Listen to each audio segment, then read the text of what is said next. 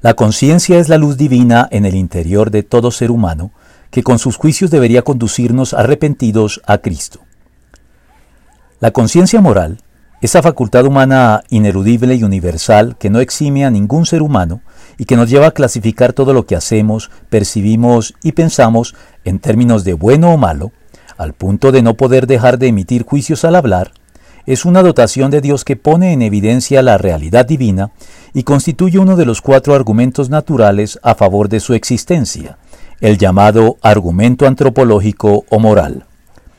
Pero más allá de ser una facultad humana que no se puede explicar convincentemente sino por referencia a Dios,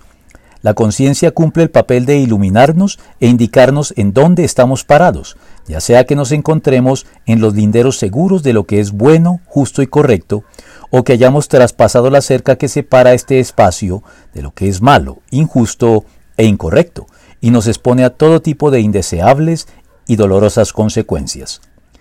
Y debido a que los juicios de nuestra conciencia moral, en la medida en que la mantengamos en condición funcional, sometiéndonos con honestidad a ella, nos acusan una y muchas veces de haber traspasado estos linderos en algún grado,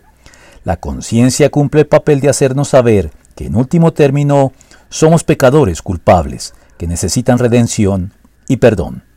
algo que debemos agradecer, por doloroso que pueda ser,